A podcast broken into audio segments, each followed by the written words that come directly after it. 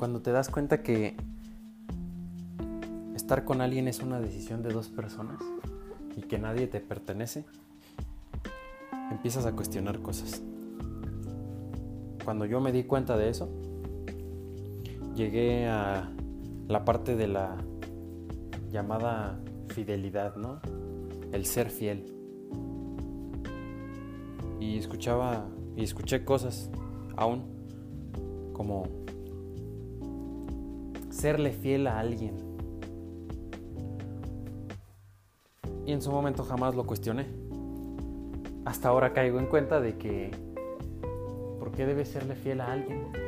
Y en todo caso, si debes serle fiel a alguien, ¿por qué ese alguien no eres tú? ¿Por qué no te eres fiel a ti?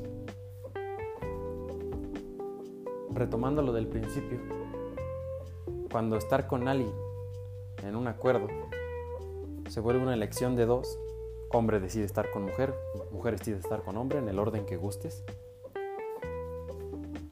¿Por qué tú deberías de serle fiel a esa persona? Yo creo que debes ser fiel a ti mismo. Yo creo que esa es la verdadera sinceridad, la verdadera fidelidad. Cuando te eres fiel a ti mismo, sin esconderte y sin reprimir nada de lo que tú eres porque como esto es una elección de dos, la otra persona sabe y ni siquiera hace falta que se lo digas o le hagas entender algo. La otra persona te acepta y te ama así. Si yo amo a alguien, lo amo como es. Y eso implica que se sea fiel a sí mismo. Yo no creo que se me sea, me sea fiel a mí. Yo ya me soy fiel a mí. Espero que alguien haga lo mismo conmigo. Y en base a ese acuerdo, pues ya se verá, ¿no? ¿Qué es y cómo se maneja y en qué términos está ese acuerdo, ¿no? Eso es muy personal. Por algo somos individuos distintos. Pero esa sigue siendo una elección de dos personas.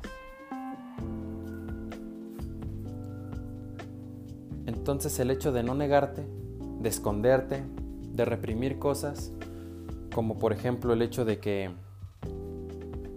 Tú, tú hombre, tu mujer, escondas que volteas a ver a alguien en la calle, por ejemplo. Porque lo haces. Eso eres tú, no lo niegues. O sea, sí, sí voltea a ver, pero pues yo te amo a ti. Y en el acuerdo que tenemos, pues yo estoy contigo y yo elijo estar contigo. Pero no dejamos de ser humanos. Somos seres sociales por naturaleza.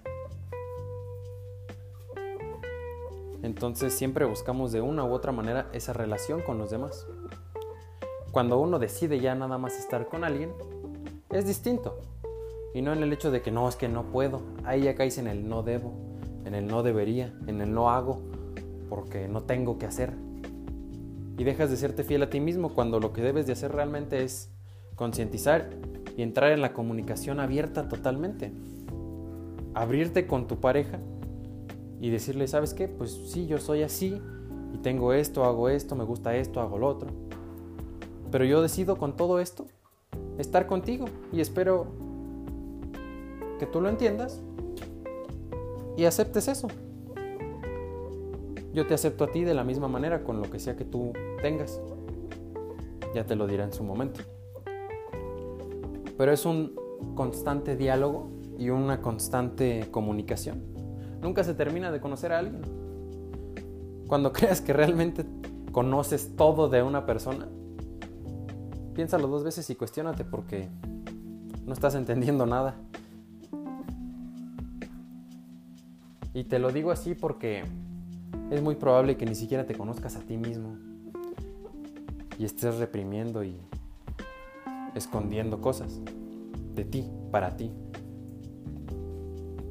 Te lo dice alguien que lo hizo y con ello trajo consecuencias. Consecuencias que no me gustaron, sin entrar en el bueno o malo. Simplemente consecuencias negativas que no me gustaron, así como hay cosas que traen consecuencias buenas. Dentro de esa decisión de dos personas, Cuando dos adultos deciden algo, el bueno y malo deja de ser algo importante. Si las dos partes están de acuerdo en algo, se termina el bien o mal. A lo mejor es muy utópico lo que te digo, pero piénsalo. Dos minutos, un minuto, el tiempo que dure este audio. Piénsalo a conciencia realmente. ¿No te gustaría que tu pareja o tú fueran totalmente abiertos en el sentido de que no les importara lo externo, porque saben lo interno y son conscientes de ustedes, y que en base a esa conciencia de ustedes deciden estar juntos, cambia todo, cambia toda la perspectiva y cambia drásticamente. Porque se aceptan, es una aceptación diaria y constante, es un conocimiento diario y constante. Siempre conoces algo nuevo de una persona. Y no me refiero a que, ay, te tenga que contar. Mira, esto es nuevo de mí y mira, esto no jamás te lo había dicho. No. Es algo que pasa. Cuando dos personas realmente son conscientes de uno. Y esas dos partes son lo suficientemente inteligentes emocionalmente. Y eso es algo que jamás nos enseñan. No nos enseñan a tener inteligencia emocional. Y satanizamos el error. Nos da miedo equivocarnos. ¿Cómo nos vamos a equivocar si desde pequeños nos dicen que está mal? ¿Cómo nos vamos a equivocar de grandes? Y yo entiendo que es parte del sistema en el que crecimos. Crecimos desde pequeños en un sistema en el que nos evalúan en base a respuestas y preguntas y respuestas. Y en base a esas preguntas y respuestas, te degradan años o subes de año o estás bien o estás mal. No nos permiten el error. Nos quieren perfectos. Cuando realmente nadie es perfecto y eso no es el problema. Nos enseñan a esconder nuestra mierda y pensar que es lo peor de nosotros. Acéptate tal cual eres.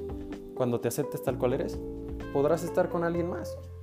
Porque tú mismo solito vas a decirle a esa persona, mira, yo soy así, así, así, pero yo quiero estar contigo. Decido estarlo, porque puedo estar solo conmigo.